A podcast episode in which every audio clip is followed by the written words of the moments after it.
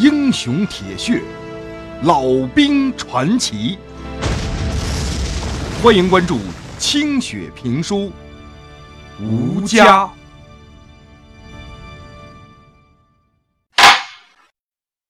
转眼到了解放战争时期，这一天呢，老旦正在前沿阵地上带着这帮伙计们，跟对面的共军阵地上的共军在一块顶着干，忙活了整整一上午，任务啊基本上完成了。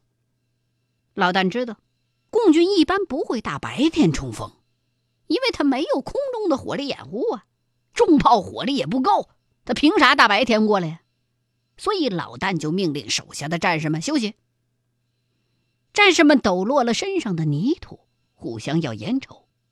有几个兵躺下就着了，像肥猪一样打着鼾。老旦接过战士们孝敬的烟，摘下满是汗碱的帽子，找了个土窝坐下，一边抽烟一边看着壕沟里汗流浃背的弟兄们。这些人和他在一起不超过两个月，很多人的面孔还觉得陌生呢。十年来，参加的连队也好，带领的连队也好，似乎从来不能全始全终，差不多过几个月就得换一茬，要么就干脆被取消番号，并入别的连队。这回新来的兵更是白嫩。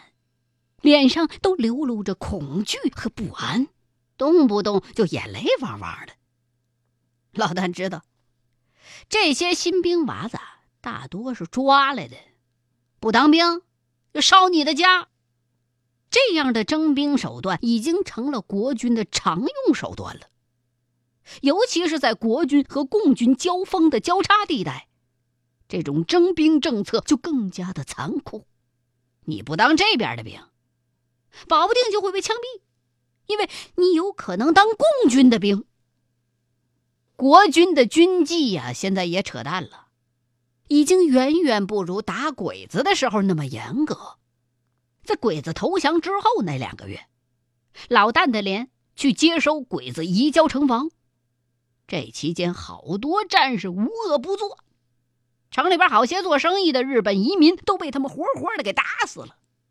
家产也被红了眼儿的百姓和士兵一抢而空，日本女人倒了大霉了，大多数都被强奸或者是被轮奸，甚至有的中国女人因为长相跟日本女人差不多，也被染指了不少。老旦虽然枪毙了几个兵，刹住了这股邪气儿，但是根本阻止不住疯狂的老百姓们的报复行为。几乎没有人把国民政府以德报怨的宗旨当回事儿。投降那些鬼子居住着的兵营，动不动就被烧起一把火来，要么就被撇进去一颗手榴弹，惹得那些鬼子干脆纷纷吞石头自杀。背地里头，战士们仍然会合起伙来胡作非为，吃酒饭不结账，玩女的不给钱。掌柜的敢说话，啪一个耳光扇将过去。鉴于军纪败坏，上峰命令要狠狠的管一管。可是，一想到这些兵大多数是全家都死在了鬼子手上，要么就是自己的老婆、妹子，要么就是亲人曾经被鬼子蹂躏过。老丹看着眼睛冒火的下属，心里边反而怯了。那是一种啥样的仇啊！山东兵老郑枪杀了三个日本随军百姓，奸污了一个才十几岁的日本女孩，被团部命令枪决。这老郑啊！是打过长沙、打过衡阳的民族英雄，能够活下来的少数的老兵了。作战英勇，曾经一个人炸毁了两台鬼子坦克。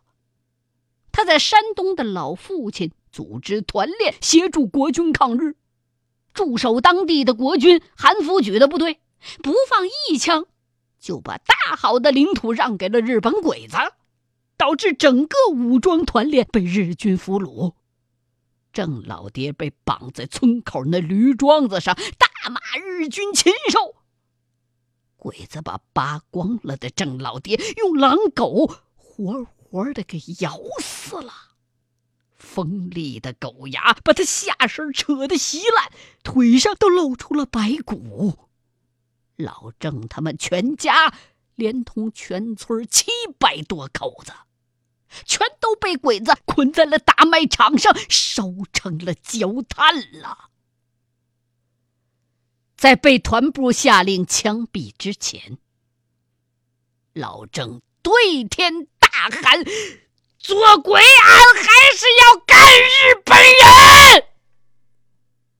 喊这句话的时候，这个抗日老兵双目圆睁，眼眶眦裂，仰扑于枪弹之中。老旦想到老郑曾经跟自己一起出生入死，还在重庆替自个儿挡过炸弹，而他自己却被炸得一身窟窿的时候，不禁热泪长流。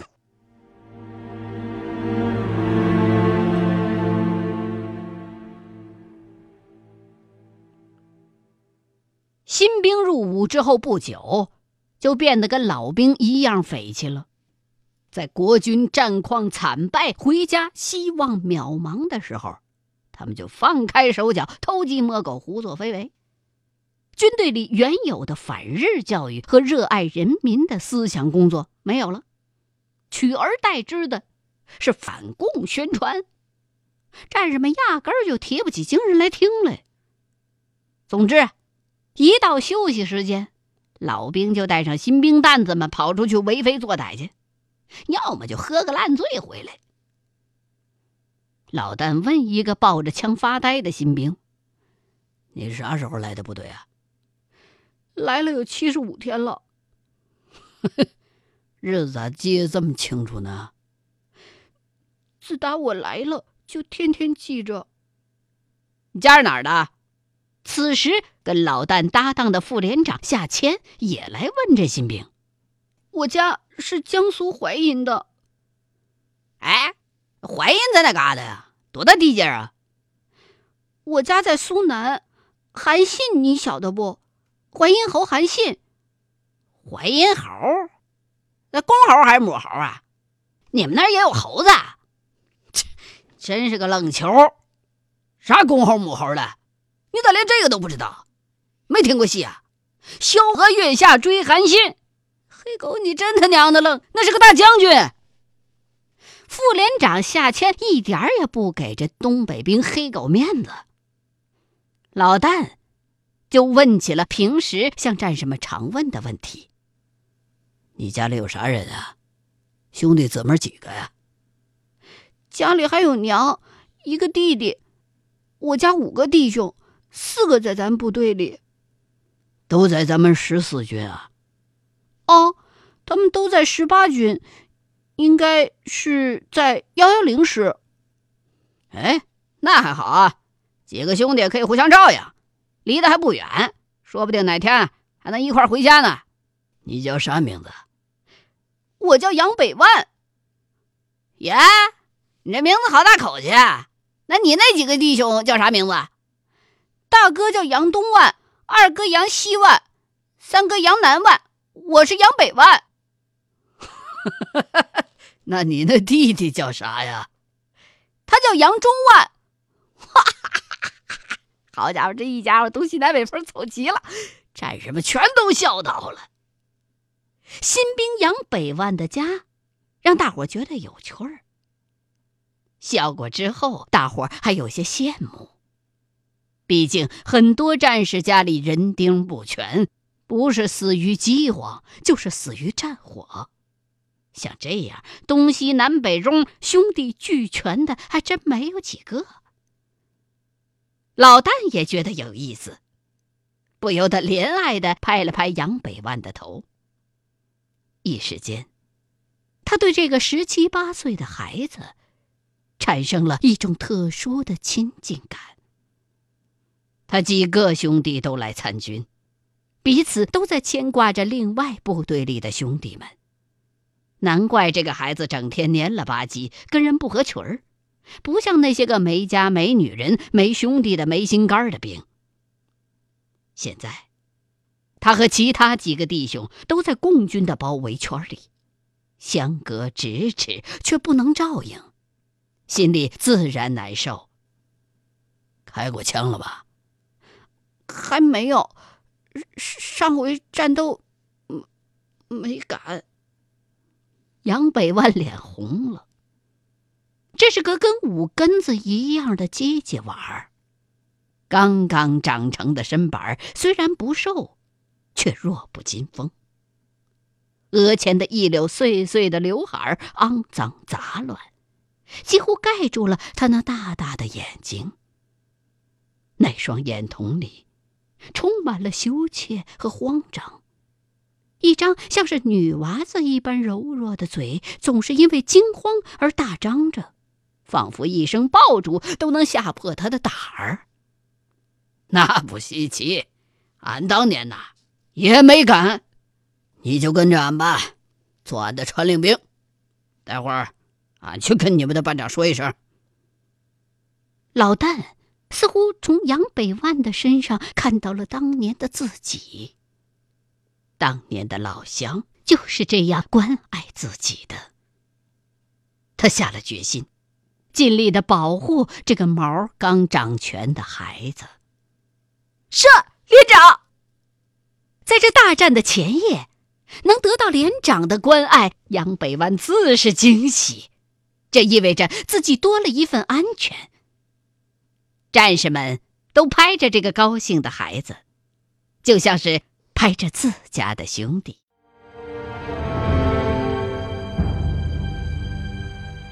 傍晚时分，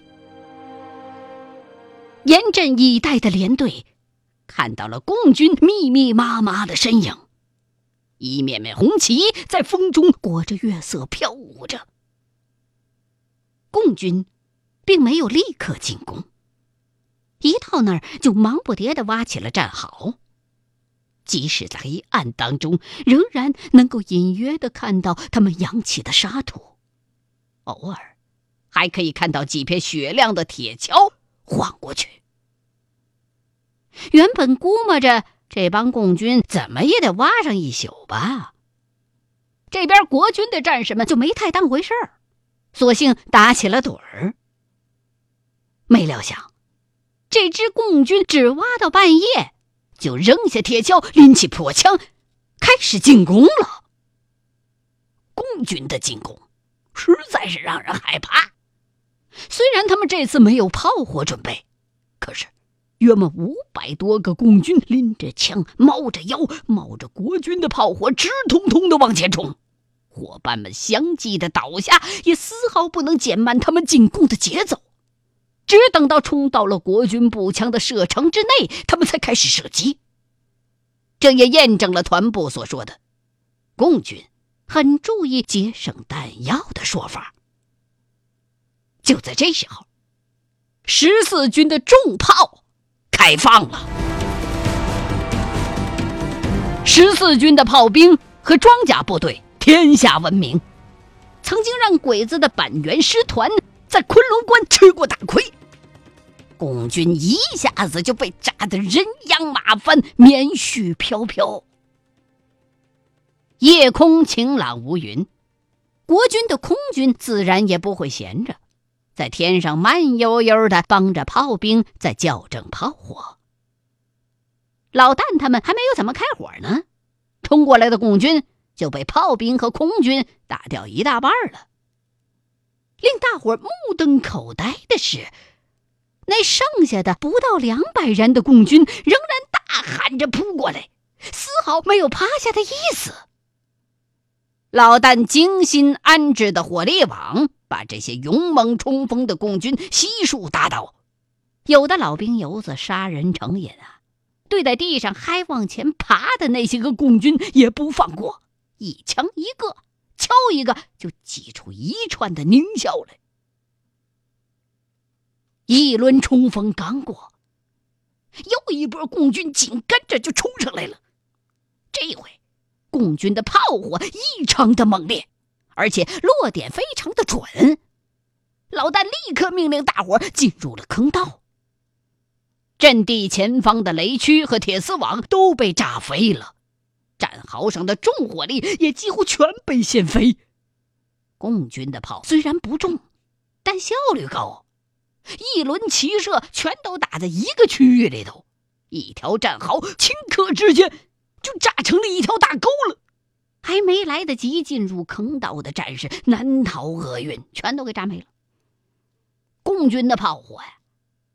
还有很多臭弹。上一回交火啊，有一个战士眼见的一尖溜溜的弹头由大头顶上砸下来，噗的一下子炸到土里边，在那块冒着烟，滋滋的乱转，把这战士吓得魂飞魄散，当场就晕过去了。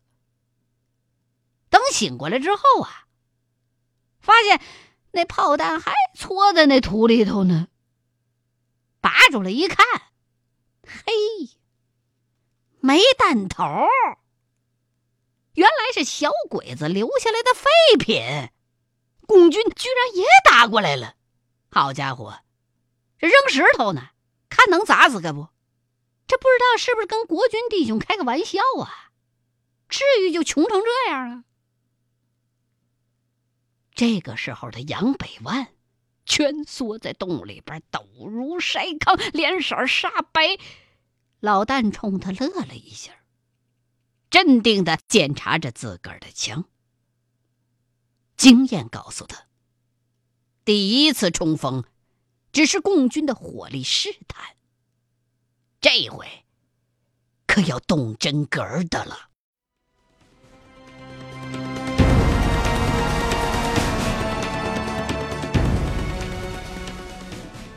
共军的冲锋和鬼子可不大一样。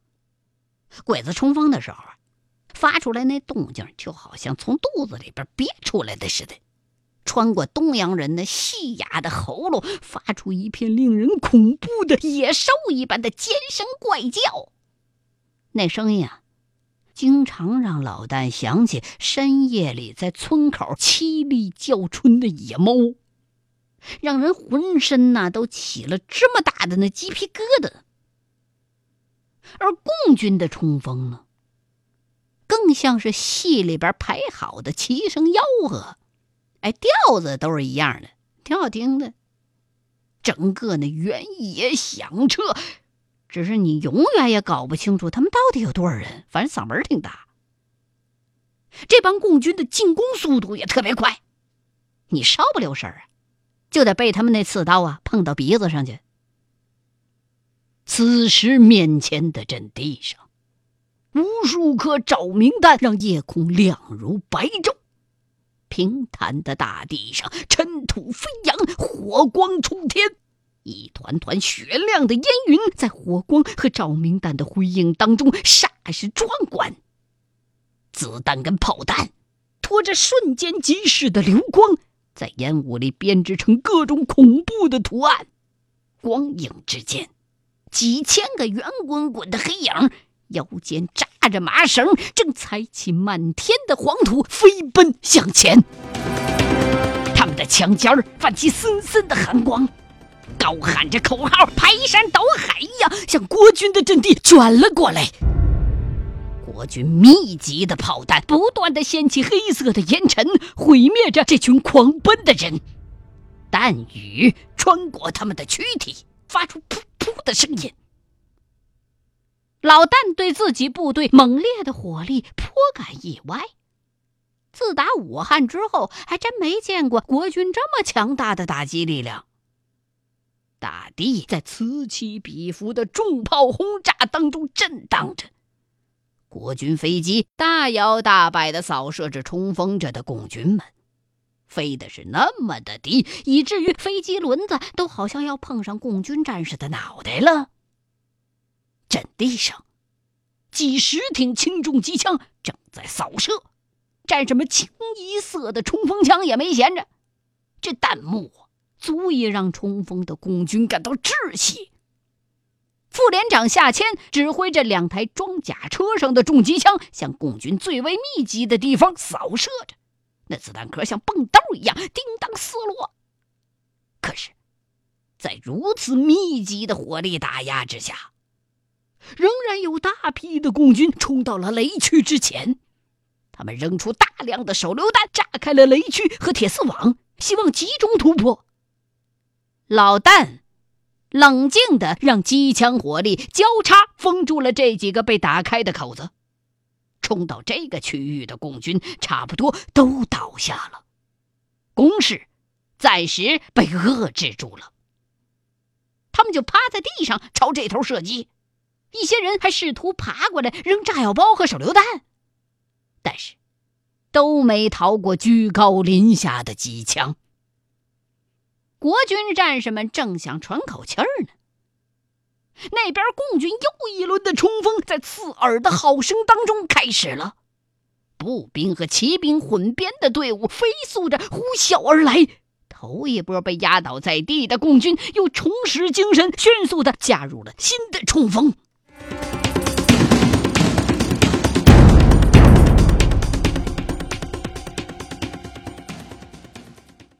欲知后事如何，欢迎各位继续收听。清雪评书，吴家。